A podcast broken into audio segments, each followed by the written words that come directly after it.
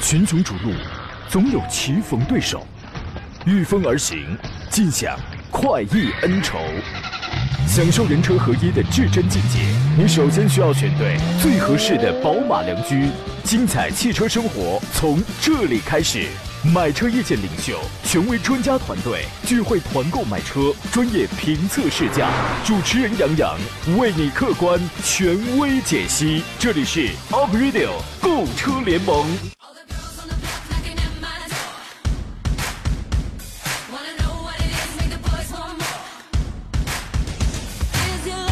来喽，诸位，时间又到了，咱们又开始直播了。欢迎在礼拜三的上午时间收听山东交广开拔启航的 Aprilio 购车联盟，我是杨洋，在济南问候全省的汽车人朋友啊。今天早晨开车呀，路上我还碰见抖友了，人家特友好。很有节奏，很友好的朝我滴滴滴啊，说明这个早晨这个人的心情啊，他很愉悦。虽然讲真，我建议不要随意摁喇叭，万一旁边人家这个人那家里头还有人休息呢，对吧？还有在车上小憩的呢，你也容易给别的车带来一些迷惑。而且咱们也知道，某些市区是禁止鸣笛的，所以调皮需谨慎啊，对吧？但是话说回来啊，快乐这个东西，很多时候就是自己给自己制造的，不要老想着被人。给咱们带来快乐，咱们得自得其乐，对吧？刚好现在春光明媚，用好了心情武装自己，感染别人。刚才我们车友群里有朋友说，你看孙明远这还穿着这不是吧？这个穿着秋裤的，还有青山绿水间，现在这还没脱棉衣的，你们最近有点虚啊。作为咱们一项运动型节目的听众，我觉得我们是不是可以多有一更更多的具有一些活力？你们比较的虚啊。当然，我刚刚我看了一下这个天气预报啊，后天好像还是有点降温。但这个到底想干点什么？这个天气跟小过山车似的，各位。随时关注天气变化，注意天气保暖啊！今天我们依然是直播一个小时，欢迎跟我们来探讨、来聊一聊选车、买车的专业问题。当你不知道该买什么车了，决定不了买哪一款了，欢迎直接跟我们来对话。直播间联络号码呢，分别是零五三幺八二九二六零六零八二九二七零七零。我们还有几种网络互动方式，你可以关注一下我的新浪微博“山东交广杨洋侃车”，第一个杨木字旁，第二杨提手旁，单人旁，侃大山的侃，咱们可以随时互动。车友群也欢迎你来加入。另外，我们的微信公众账号，你可以关注山东交广播或者是山东小广杨洋看车团，今天我没有开通这个视频直播啊，邵老师还没来是吧？那咱们先聊点这个别的啊，待会儿他来了之后，咱们先从这个呃昨天几个遗留问题，咱们先开始聊起。在在昨天的节目当中，我们说了北京车展上一些这个给大家前瞻一些轿车啊，我们重点说了这个新款的奔驰的 A 级，A 级有有一些新的变化啊。那么全新的比亚迪秦也将在今年在下个礼拜的北京车展上正式亮相。新车呢，大家都知道，从那个比亚迪宋 MAX 上，它走一个概念叫做 Dragon Face 龙脸啊，Dragon Face。然后呢，秦呢也换成了这种脸，反正看上去比较。运动吧，动感十足吧。那么，另外用了一个新式的多边形的 LED 的这个大灯。买秦的朋友啊，一定在意的是什么呢？我零到一百的加速时间，我六秒以里。你买你买几百万的特斯拉，你买几百万的这个 Porsche，你可能也就是这么个成绩了啊。你这个除了四点零 T 的那个两点九秒之外，你三点零 T 的那也只那也跟我这成绩也差不多啊。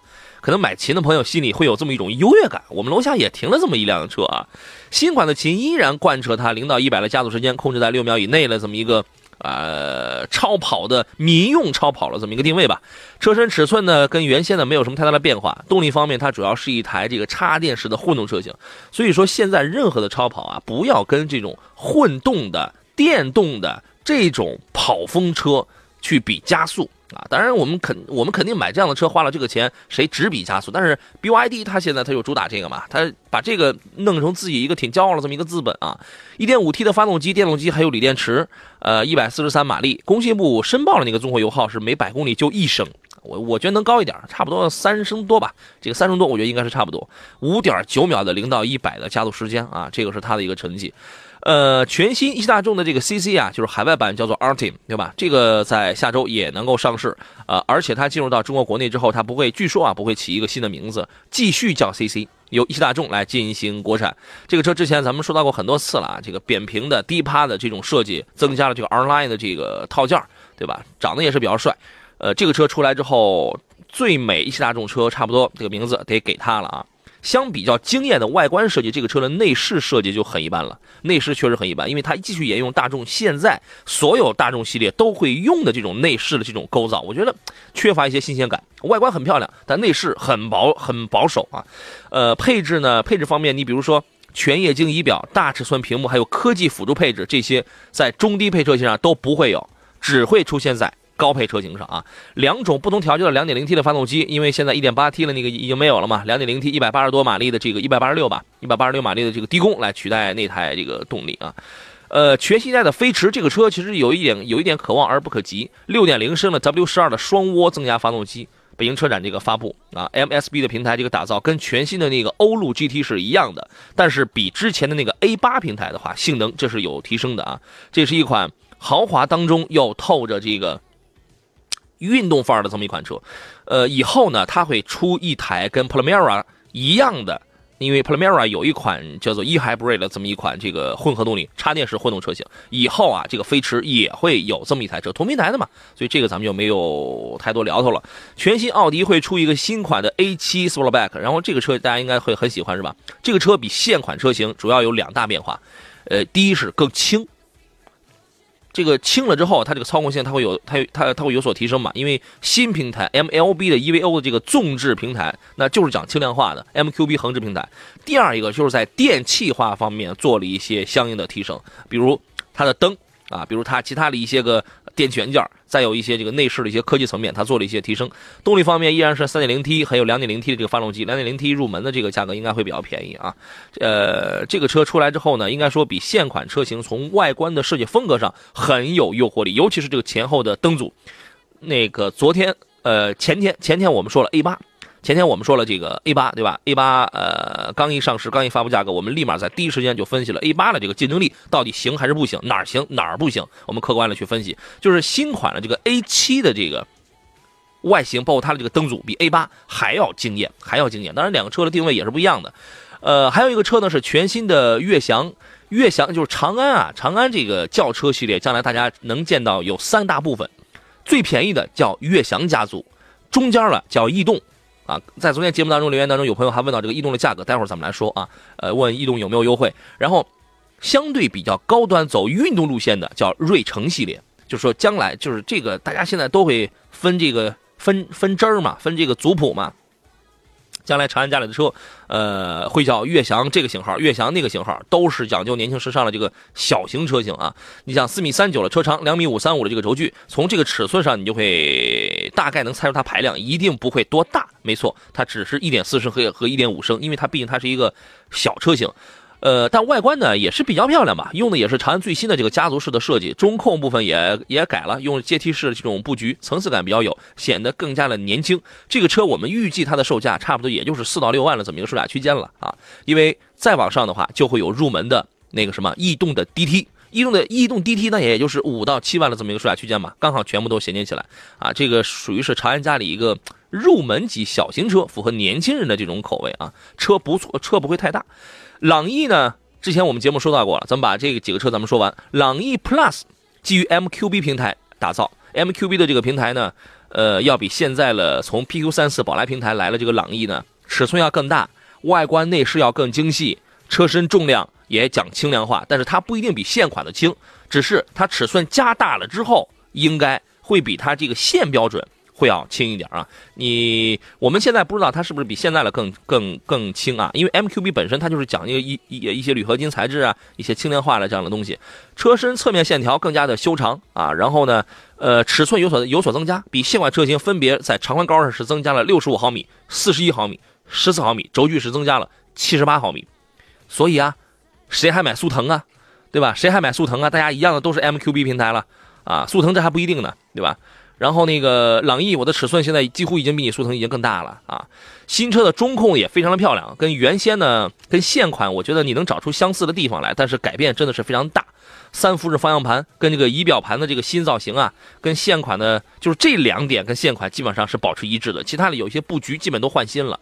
动力方面呢，依然是一点二 T、一点四 T，还有一点五升啊，一点五升依然是二幺幺的这个发动机，这个改过来的。然后呢，匹配的是会是五档手动六速手自一体以及七速的这个双离合。七速双离合一定是匹配在这个 1.2T 和 1.4T 七档的 DQ200 的干式双离合，这个应该还是摆脱不了，在这个低速的情况下可能会有顿挫。咱们就看这次有没有一些个新的升级变化。呃，这个时间要说的最后一款车是全新的福克斯。国产的新福克斯呢，下个礼拜北京车展也会亮相。这个车最大的变化就是也和那个谁啊，像是蒙迪欧啊、金牛座一样，也用马丁的前脸。那么有一个特点就是新的福克斯呢会在中国跟德国共同来进行生产啊，其中这个中国工厂生产的车辆呢还将卖到美国市场。德国工厂卖这个生产的车，主要是卖给欧洲市场。就是说，咱们现在这个国产的福克斯，基本上你可以理解为不说全球同步吧，反正几大洲，几大洲现在基本是一款同步的车型啊。你这个，那你要是抖友的话，那你要是开着车，你要是穿越什么这个几大洲，你到国外，你看到一款跟你一模一样的这个福克斯，但是挂的还是国外的牌子，你也可以滴滴它嘛，你也可以滴它，是吧？你们这都是一样的车啊。呃，外形方面有一些变化，内饰方面呢，基本上和现款的嘉年华的设计风格是一样的，啊，就是内饰不会给人太大的一些惊艳，啊，国产的福克斯还会搭载 1.0T 的三缸，1.5T 的四缸，那么德国是这个德国工厂会生产了 2.0T 的 ST 的这个车型啊，这是几款轿车的情况，我们先进入今天节目的第一段广告。好了，各位，我们继续回到节目当中啊，青山绿水间说现在属于杨洋练嗓子时间啊，是。有的时候吧，这个节目要是老是自己一个人在那说啊，也能说，但挺没劲的，对吧？呃，你聊着聊着，你会发现有很多很有意思的这个事情啊。呃，人如秋霜说，日盼夜盼，就盼杨洋上节目。不是您这话别让领导听见，你让领导听见，以为我整天不上节目，我这是一替身呢，是吧？我天天都上节目，天天的这个上节目啊。来看看，我们先来，呃，这是几个车的情况，我们暂时先说到这里啊。还有一些车型，咱们待会儿再接着聊。呃，我们来看一下昨天节目的几个遗留问题。Y Y T 昨天留言说：“杨你好，请问福特的金牛座这个车怎么样？能点评一下吗？两点零 T 的动力可以吗？我强烈建议买这个金牛座呀，一定要买的就是两点零 T 的这个动力。福特现在唯一给它这个在操控、加速以及这个经济性上拖后腿了，不是它这个发动机是多么的费油，因为一说费油，很多朋友都会觉得是这个车发动机费油。大家有很多人会忽略一点，其实是变速箱。变速箱有的时候你这个齿比要是不太合适，反应比较慢，比如说齿比你这个太宽，为什么有的车开那个四档，或者有的车档位虽然多，但你开起来之后，你会发现依然还会有这个呃顿挫这样的情况，因为齿比之间的这个间隙啊，它这个比较大。你从这个档位你跳到那个那个档位的时候，它就比较突兀嘛。再结合有的人的这种驾驶习惯，可能也不一定好，对吧？呃，真正给它带来经济性上和操控性上拖后腿的是它的那个六 AT 的这个变速箱。但是说实话，对于这么一款中大型的车呀，你要什么操控性啊？你这个，你比如说新款的 A8L 上来之后，总要有人去试试这个车急加速是怎么样的。这样的车你要什么操控性啊？对吧？你要什么操控性？就跟那天我在节目当中我提出一个观点，买五系和买 E 级。有一个我们要注意一个新的观点是什么呢？五五系开起来动力非常凌厉，但是买五系的人，他到底是坐车还是开车？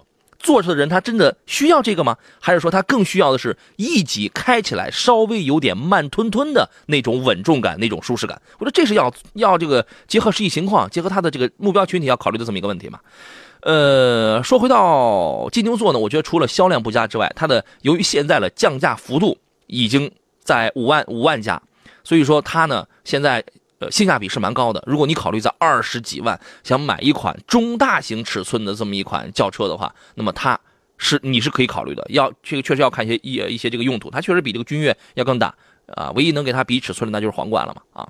动力上这是没有问题的。爱运动想生活说杨哥呃亲媳妇儿想买个代步车，嗯很好啊。这是这这这个怎么这还有其他的呀？车技还行啊，真好。想十万以内选一台，比如有。致炫、Polo、捷达、领动，还包括其他的，我也我也不懂，完全就交给你了，选一款。在这里边，我的建议是什么呢？媳妇儿要买车呀，先把这个捷达呀，先给淘汰掉。为什么呢？这个车风不洋气，车风不时尚。在这里边呢，致炫跟 Polo 之间来选择的话，我的建议是，你可以考虑一下，呃，就致炫显年显年轻，但这个车动力平平。没有什么大的毛病，它显年轻，但 Polo 在空间和保值率上这个是有优势。尤尤其四月份新 Polo 马上就要出来，现款的 Polo 虽然说你也挤不出太多的这个水分来，但是它是可以的。这个车的稳定性啊，这个质量啊，你包括这个保值率，这个都没问题。领动这个车呢，这个也可以考虑。如果你想考虑一款这个，比如说三厢车呀，考虑一些实用性的话，这个车也可以考虑。但是目前来看呢，保保值率要略显一般了啊。Love Me 的问题，长安新逸动怎么样？现在购车有优惠吗？合合适吗？刚才我已经让小奥拓给我们找一家经销商给来问一下。已经在线了是吧？OK，长安逸动啊，这个我们先说一下车，它主要的一些个，咱们这个咱们请他们给来给那个给来讲一讲啊。我们连线的是长安汽车济南瑞安店内训师甄心甄经理啊，你好，甄经理。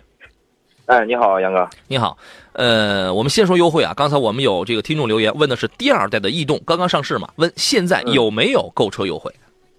嗯，现在的话，首先从逸动这款车谈起啊。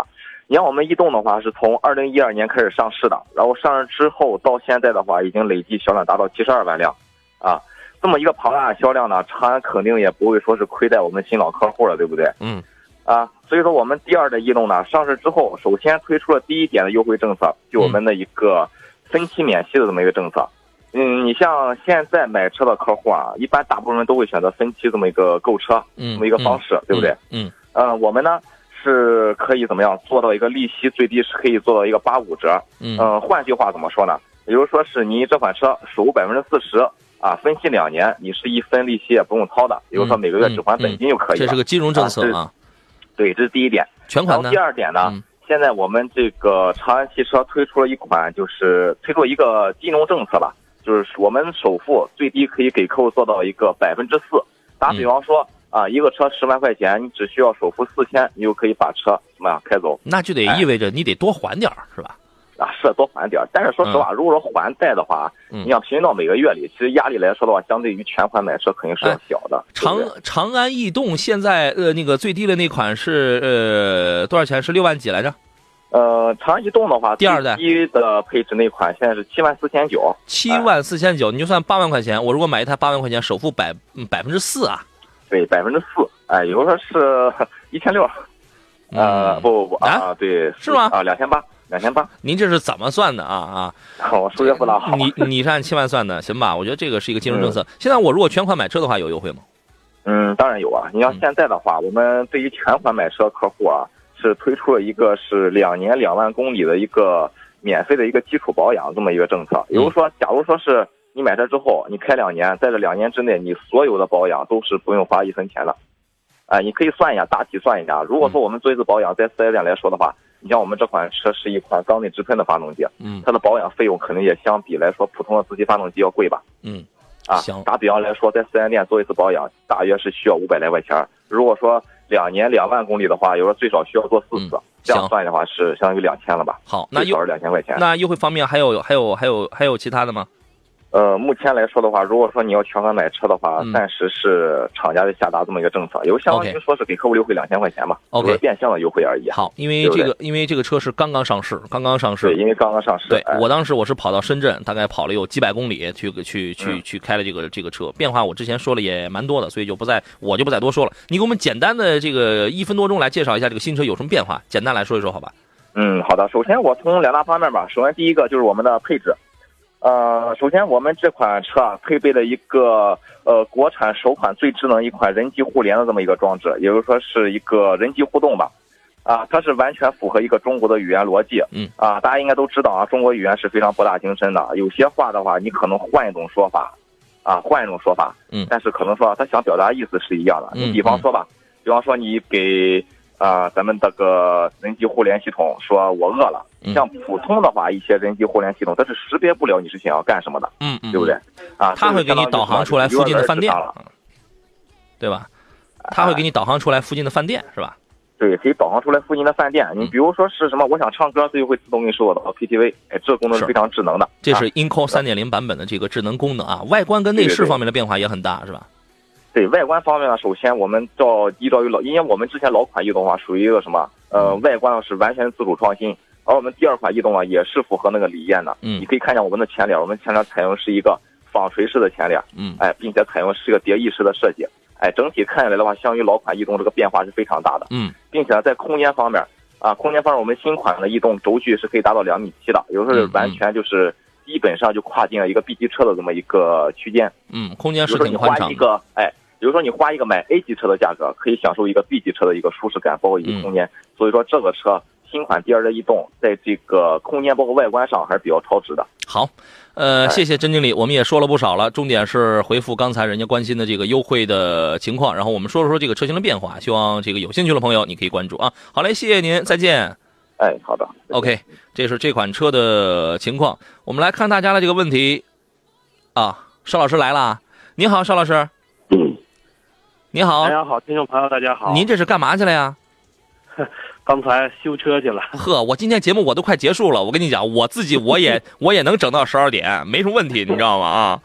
啊这个我们欢迎来自北京少卿奥迪的总监少卿老师，今天跟我联袂，我们来搭档，继续来看大家的这些个问题啊。咱们就不寒暄了，直接来看大家的问题吧。低调奢华有内涵说：“主持人你好，请问 4S 店搞了团购会会比会比平时买车便宜吗？会不会有什么套路啊？有什么需要注意的呢？”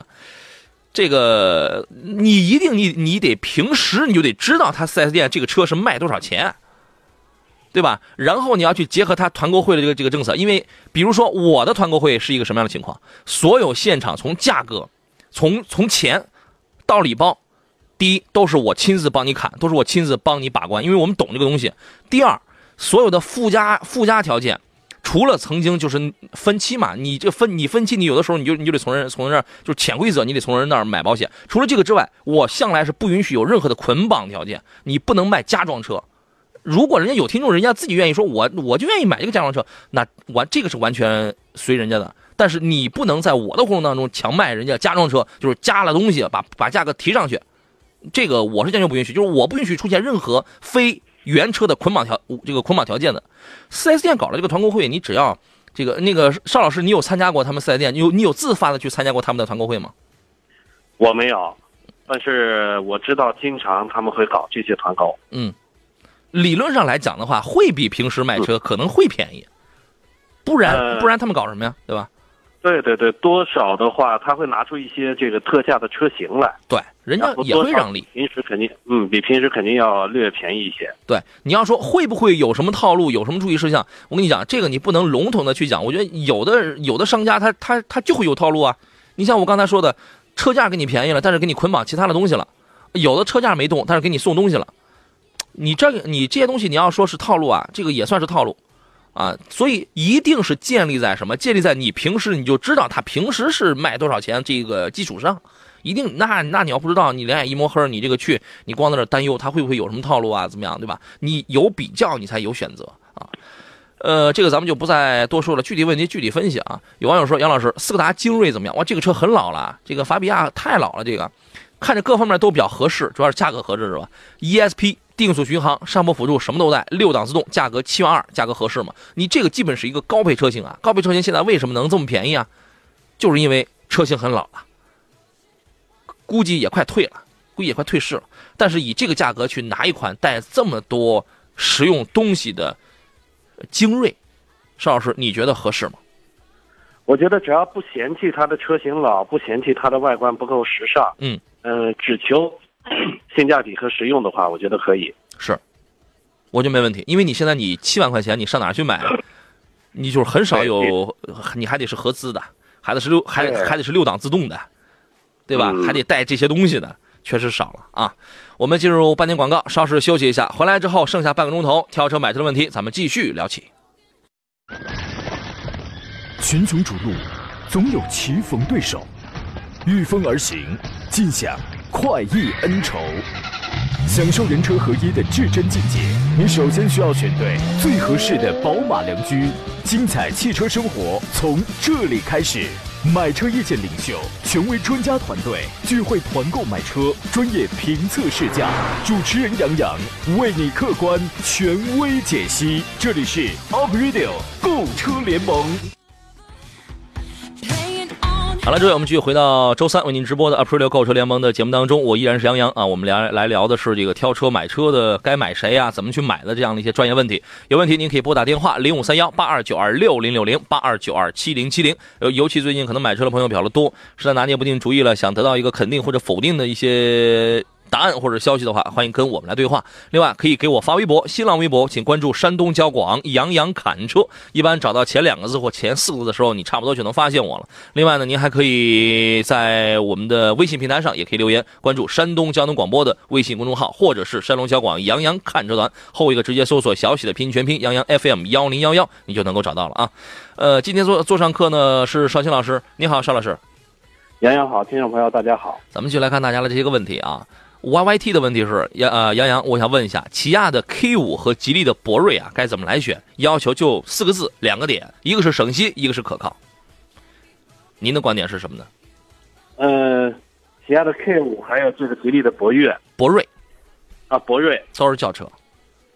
啊，我觉得这俩的话，我个人还是比较看好合资车型，因为这俩车的价格，像这个，呃，K K 三呢，它的价格大概在七万到十四万左右吧。啊，K 五啊，K 五啊，K 五十一万十一万九千八到两二十四万九千八的呗。呃，现在差不多十三万就能买，十二十二十二万多，十一呃十二万左右就就可以买了。呃，要是这俩比起来的话，我个人可能比较看好合资车型，嗯，起亚 K 五。你只是因为它是一个合资产品，呃，一个是合资的，它的质量稳定；再一个，呃我觉得它像它这个 1.6T 的和 2.0T 的，现在这个总发动机的总成也会更可靠一些。我反而觉得啊，如果实话实讲，这两个车如果是我去买的话，我毫无疑问我会选博瑞。为什么呢？啊，这个 K 五已经是几年前的技术，几年前的产品了，它已经太老了。第二一个呢，可能有确实在有在很多消费者心目当中会觉得合资的可能会稳定，但是十万冒头的这个自主品牌，你拿博瑞来讲，你也你能说出它有什么毛病吗？仿佛也没有，仿佛也也没有什么毛病，对吧？然后呢，呃，从性能、操控这些方面去讲的话，还有配置，包括几年之后现在的这种安全设计上去讲的话，博瑞也会甩开 K 五好几条街。我收到有一位朋友给我发的这个 Super 小马，前两天他给我发了一个 K 五的，呃，他给我发了一个新浪微博的私信，说的就是 K 五一一款的第一代怒发动机的 K 五，跑不到六万公里，发动机就就拉缸。后来我跟他说，我说这个问题确实在美国之前就召回了，国内没有召回过。差不多有有有没有跑到六万公里左右，K 五发动机就就这个拉就那个拉缸的呀？所以说不一定说是披着合资品牌这两个字儿外衣的，它就等于是稳定。我我觉得这个我们是不是有待商榷一下，邵老师？对，也是，我觉得这个也是分车型，也是分车型，因为这个起亚的车型我自己没开过，但是嗯 其他的这个韩韩系车型我还是开过的。嗯呃，我开过过去的感觉是，整体的韩系车的质量还是非常稳定的，和日系车差不多。嗯嗯包括它的设计风格，包括它的维修保养费用。嗯，我跟你技术差不多，稳定性差不多，呃我可能技术比你次一点，但我但稳定性差不多呀，但是我还比你便宜，这是它的特点，是吧？对，嗯，但我觉得来到现在的这个时间段，来到现在的这个时代，K 五已经是一款非常老的车型了。你要说它帅吗？它已经不帅了。你要你要说它技术新吗？那更不行，是吧？所以我觉得就事儿就现在的就车而论的话，我真的我会建议你选这个博瑞，这里边没有什么情感的这个这个因素，就是就车而论啊。呃，买辣椒也用券的时候呢，宝马幺幺八，当然你也可以看 K 五。刚才这个邵老师一开始这个他还是把票投给了 K 五的嘛。买辣椒也用券说，宝马的幺幺八 i 和奥迪 A 三这俩车怎么样呢？昨天我们说过吧？邵老师觉得呢？宝马的幺幺八 i 还有奥迪 A 三三。肯定是 Limousin 啊。呃，要是这两款的话，其实这个奥迪的价位是不是这个宝马的这个价格要略低呢？呃，因为对，会略低一点，应该但也 但也整体相差不大。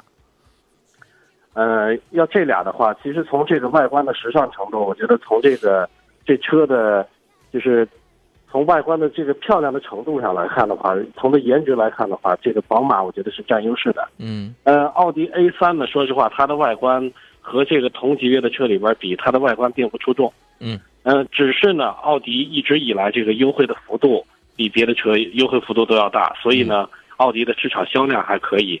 我觉得，也就是说，追求性价比的话，还是还是得买这个奥迪 A 三。A 三是吧？这两个车呢，可能它它都有痛点。A 三呢，现在在山东的价格要略高一点，大概是十五万多起步啊。呃，但是也有也有更便宜的，在国内有有的是更便宜的。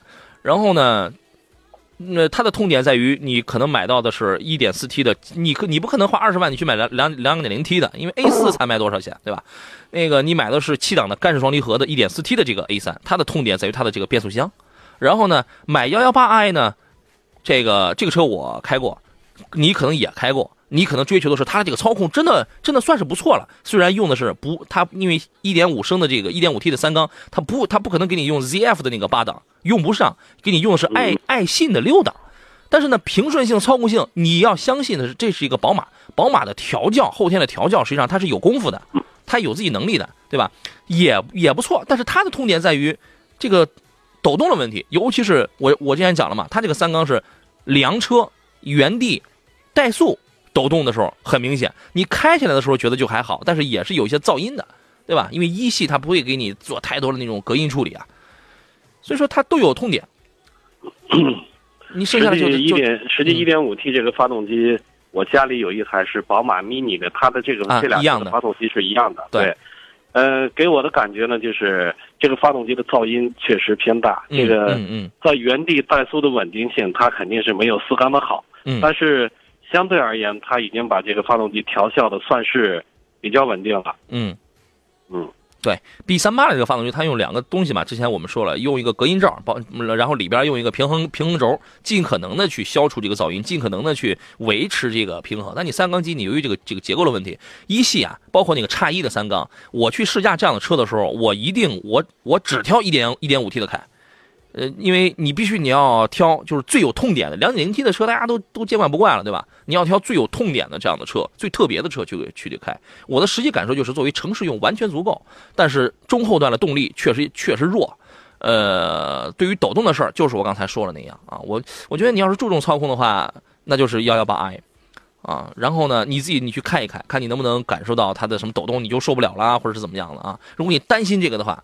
你觉得发动机是一个大件儿啊？这个变速箱我七档干式双离合，只要交通不是很拥堵的话，它它就不顿挫，我能接受，那就买 A 三。两个都有都有痛点，就是两害相权取其轻的这个问题啊。呃，四月十二号呢，海马 S 五青春定制版将炫酷上市，个性化定制服务，造型更耀眼，动力配置、空间、安全性能表现将更出众，产品实力强劲。感兴趣的听众可以详询济南广元海马 4S 店零五三幺六六六六八八零八啊。泽贝天下问的是传祺的 GS 四啊，一点三 T 的自动挡，这个车型怎么样啊？您觉得呢？传祺，嗯，是 GS 四吗？GS 四的一点一点三 T，一点三 T 的吧？嗯嗯，我觉得从这个价格上呢，这个七万六千八到是十六万多吧，我不知道海南现在的这个行情如何啊？嗯，但整体这个车，我觉得这个传祺一直以来，这个它的外观在。这个相同级别的车型里边设计的都不难看，嗯，也就是说它还是能跟上这个大六的啊，这个也作为这个呃合资车型的其中的一个吧，嗯嗯，我觉得整体来说还可以，颜值可以。作为家用的话，这个还是非常实用的，推荐购买，可以买是吧？可以购买，对，没问题啊。呃，四月份还会上一个轿车啊，就是新款的奔驰 C 级的长轴版。先上长轴版，也是在北京车展上发布，前后灯组有变化，内饰将更加的豪华，将更加了。那一听这话，我们吓了一跳，那这个价格更不会便宜了。对呀，是吧？因为因为奔 因为奔驰 C 级的话，拿标轴拿标轴运动来讲的话，它跟这个三系长轴入门，因为三系那还是长轴呢，现在入门价格大概就得差在四到。四反正差四五万吧，起步价没错，四到六万啊。奔奔驰 C 的价格呢，一直就以其实它已经虽然说是 C 级车，但它已经够到这个这个 B 级车的这个级别了。对啊，你 C 级长轴 C 两百 L 的这个这个运动现在应该在三十二左右，有的地方大差不差这个三十一左右，因为山东这个车卖的也不算太便宜，对吧？然后那个但是长轴的三二零 Li 的那个入门大概现在在二十五六。对吧？那你这算算，这还就这个就差六万嘛，对吧？配置确实好，配置配置配置配置这个确实好。新款的 C 级呢，高配车型将会采用全新的矩阵式的 LED 的这个前大灯，内部上下一共有八颗 LED 的光影，还支持自适应远近光的这个这个切换。嗯，它也开始玩玩这个灯了。内饰变化很大，升级十二点三英寸的全液晶仪表盘，奔驰 E 级一样的。对吧？然后呢，中控液晶显示升级到最就标配原来是七英寸，对吧？现在给你升到最大的十点二五英寸，全新的三幅式方向盘，双拇指控制。但是昨天节目我就讲了，那个只有在奔驰家里啊，只有新款的 A 级会升级最新的 Command 人机交互系统，其他的这几款车型都没有，用用用的还是老一代的这个 Command 人机交互系统。啊，所以说这个这个是一个痛点，1.6T 和 2.0T 啊，这两个动力啊，呃，还将上市名爵六啊插电式混动版。我看昨天有的人已经在测试这款车了，四月十七号上市。据说这个插电混动版峰值扭矩能够达到，呃，那个邵老师送分题来了啊，峰值扭矩啊。但是请注意，这个车的动力这个排量也不是很大嘛，对吧？这个一呃幺零一四一型号的 1.0T 的发动机跟一个。电动机，那么请问它的峰值扭矩，你猜能达到多少呢？峰值扭矩五百牛米、六百牛米、七百牛米。我觉得，呃，一个一点零 T 的发动机带一个电动机的话，峰值扭矩最大。咱们就拿一个二点四的发动机来说吧，这个一般的峰值扭矩大概在这个能到三百，在两百多吧？对，两百两点四到不了三百。我觉得能到五百就已经非常大了，是吗？行，咱们先进广告，正式答案回来之后咱们揭晓。好了，来到今天最后一段节目当中，对于刚才给邵老师送的这道送分题一点零 T 配一个电动机构成混动系统的名爵六的插电混动版，它的峰值扭矩可以达到多少呢？邵老师，您刚才选了大概是五百牛米，是吧？峰值扭矩。我选的是五百牛米，我觉得像它的一点零的发动机，它能输出的扭矩也就是能有多大呀？对吧一百五十牛一百五十牛左右，能有多大？是吧？这个想想能到五百已经差不多了，为什么呢？刚才有人说到了宝马三系，宝马三三零大概峰值扭矩就在三百五十牛米，然后 P Porsche 的卡宴大概是三点零 T 的能在四百五十牛米左右，四点零 T 的那个是七百七百七还是七百五十牛米左右，对吧？嗯，你一个一点零 T 的发动机跟电动机，你能跑多大呀？答案咱们咱们待会儿揭晓啊。我们先来听听这个热线上等候的崔先生他的买车提问。你好。哎，你好，杨洋。你好，欢迎您，请讲。你好，我想问一下，那个铃木的那个肖途是一点六的那个，嗯，一点六 L 自动标配吧？嗯，想问那款车怎么样？就是偏向于那种家用省油，嗯，那个比较舒适性的。然后，如果这款车不怎么样的话，麻烦那个推荐一款就是比较有竞争力的这个价位。肖途其实就是铃木维特拉的第二代产品，啊，嗯，对。你看的是一点六升这个车，你有没有觉得这个空间比较的小？呃，空间对你来说是够用的吗？空间够用吧？我基本就是俩人、俩人、三人这个样子，是吧？这个车呢，虽然卖的不行，但它的主要特点就是省油，尤其那个 1.4T 的呀，1.4T 原来有有那个观测啊，这个车确实非常省油，非常省油。嗯，但是卖的确实一般啊，卖的确实一般。那个，请邵军老师来评价一下这台车好吗？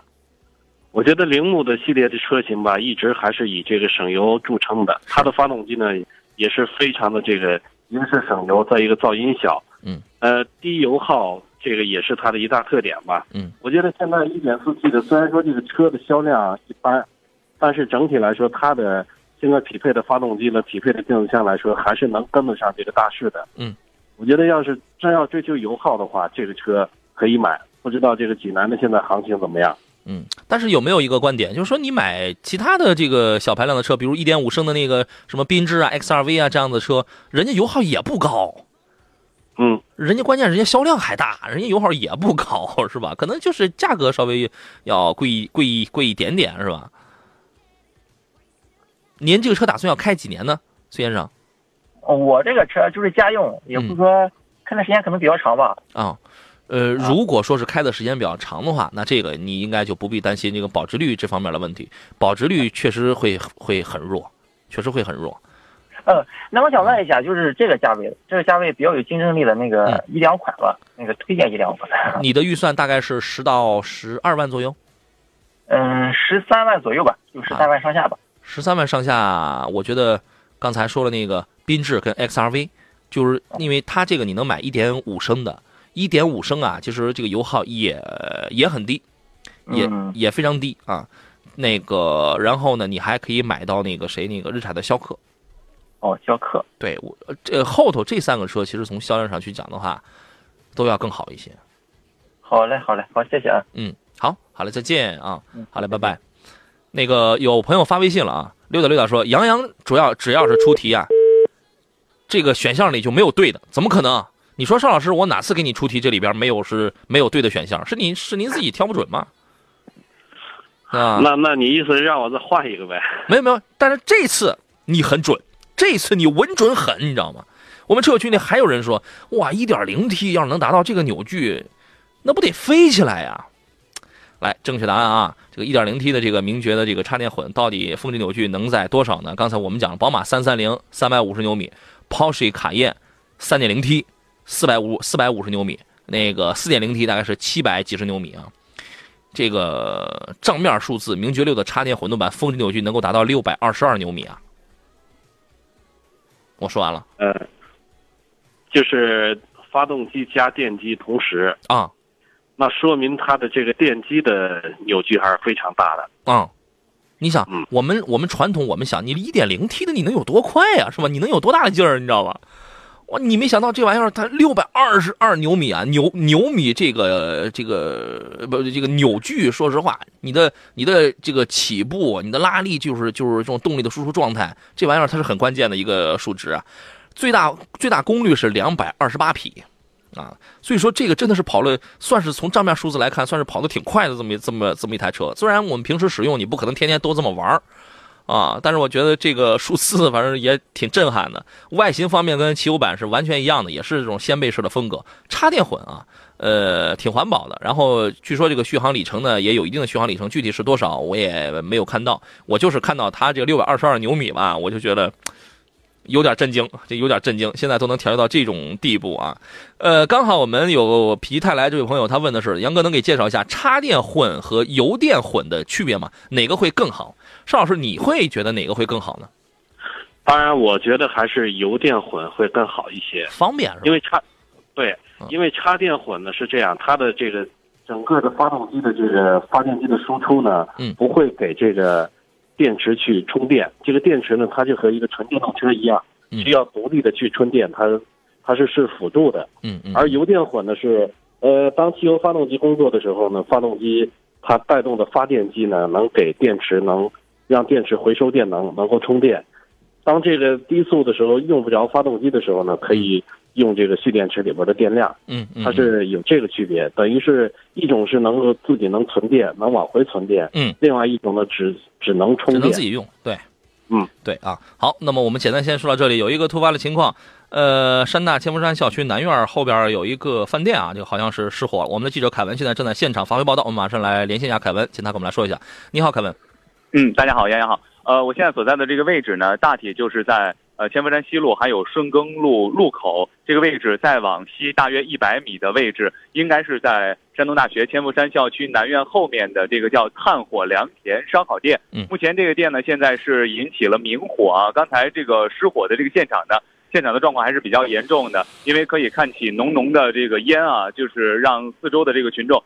都已经及时发现了这个事情了，我们也是第一时间赶到了。刚才我来到现场的时候，大约是在七八分钟之前吧，还有两辆消防车，是我们的这个济南消防支队的我们的消防官兵正在这里紧急扑救啊。呃，两辆消防车大约是呃有十名，将近十名的这个消防人员，及时的把明火扑灭。现在呢，这个烟雾的这个状况呢已经不明显了。呃，刚才根据这个我的采访啊。和这个我们的消防官兵了解到的情况啊，引起火灾的原因现在应该是有两种，一种呢是这个它应该它是一个二层楼的这样一个建筑，呃，它的这个楼顶呢铺的是那种锡纸啊，应该是一一种原因是这个锡纸可能是因为高温失火，还有一种原因呢就是它的这个管道可能是内部因为高温引起了这个明火，呃，现在我们的消防官兵还正在进一步的勘查当中。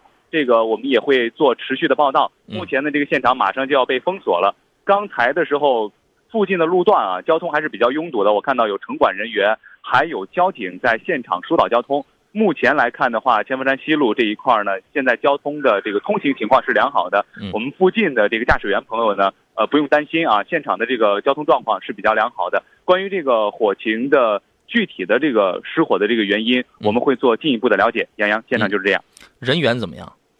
人员现在没有伤亡，只是刚才进到店里的时候，发现这个浓烟啊，嗯嗯，特别的明显，你一进去就特别刺人的这个味道就扑面而来。火已经灭了。看到这个有几个店员，这个脸都脸部都是黑黑的，应该是被这个烟尘熏的，但是没有人员的伤亡。好，那个火已经灭了是吧？嗯，火已经灭了，现在已经马上要封锁现场，好的，来进行一个火灾原因的勘查了。嗯，好的，谢谢凯文发回来报道，好嘞，再见啊。呃，我们祝愿这个可以一切安好，可以一切安好。在呃呃，像刚才凯文所说到的，像这个事故点的这个周边的这些道路，我觉得大家现在能够分流、能够绕行的话，呃，可以选择一下其他的一些个道路啊。嗯，还能来看几个问题。泽北天下说，我想咨询一下，打算买一个二手传祺的 GS 四的 1.3T 的自动挡一五款的，不知道合适吗？网传这个车看起来卡顿，一五款的不能买啊？为什么？它为什么卡顿啊？就是因为它大概是从一一六年某一个时段之后。把那个七档的干式双离合才换成了爱信的六 AT，厂家自己有承认了，我的变速箱是有问题的，它卡是卡的，是卡在了这儿，这个这个不能买啊。呃，再看一下其他朋友的问题，有网友说最近呢在考虑买一台 MPV，看的是比亚迪的宋 MAX 的顶配和别克 GL6 的中配，有些纠结，还是直接上 GM8 呢？传祺的 GM8，GM8 空间大，舒适度挺高，但但做工粗糙啊。我们这儿二十一万都得加一万卖，有点膈应啊。你二十一万为什么不买奥德赛、艾力绅呢？家里第二台车，第一台是 A3 的两厢，要了二胎了，这个不够用了。是啊，那个空间确实要小一些。如果是您的话，您会怎么来选择呢，邵老师？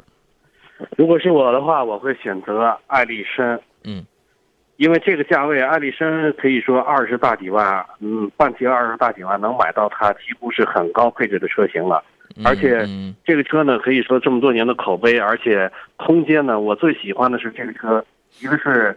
储物的空间非常的丰富，再一个它的第三排座椅，爱丽绅的，它能直接翻到这个后备箱的这个底板下边，嗯，也就是说，呃，这个座椅在因为别的车型呢，你座椅就收起来，它放到哪儿都碍事儿，嗯，那能翻到这个底板下边的话，您可以去看一下，它完全是跟底板平的，有很大的储物空间，就是说。作为家用的话，我觉得它是一款非常合适的车型。对你这个，你看啊，它一个是宋 MAX，一个是 G 幺六的中配，这这个说明这里边它和艾力绅这样的车和二十万的 MPV，其实在预算上会有会它会有一些差，对吧？嗯，如果说在前两者里边来比的话呢，呃，G 幺六的中配其实还是这个三缸的问题，还是这个三缸的问题。我建议你去试驾一下，你体你体会一下这个动力跟这个顿挫，你只要能接受，那就没问题，对吧？然后呢，G M 八呢？你没必要花二十一万再加一万去买 GM 八，你要是有那个钱，直接就买艾力绅。虽然可能你买到了艾力绅的配置不如 GM 八高，但是它的长效性、它的稳定性、跟它的舒适性、跟它跟它这个稳定性，它这个肯定很好啊，对吧？我建议你做出这样的选择啊。今天时间关系，我们只能暂时先聊到这儿了。感谢邵青老师，咱们再见喽。再见。感谢电幕前的诸位，祝您午餐愉快。我是杨洋，明天中午的十一点有买车挑车的问题，欢迎继续来找到我们，咱们明天见。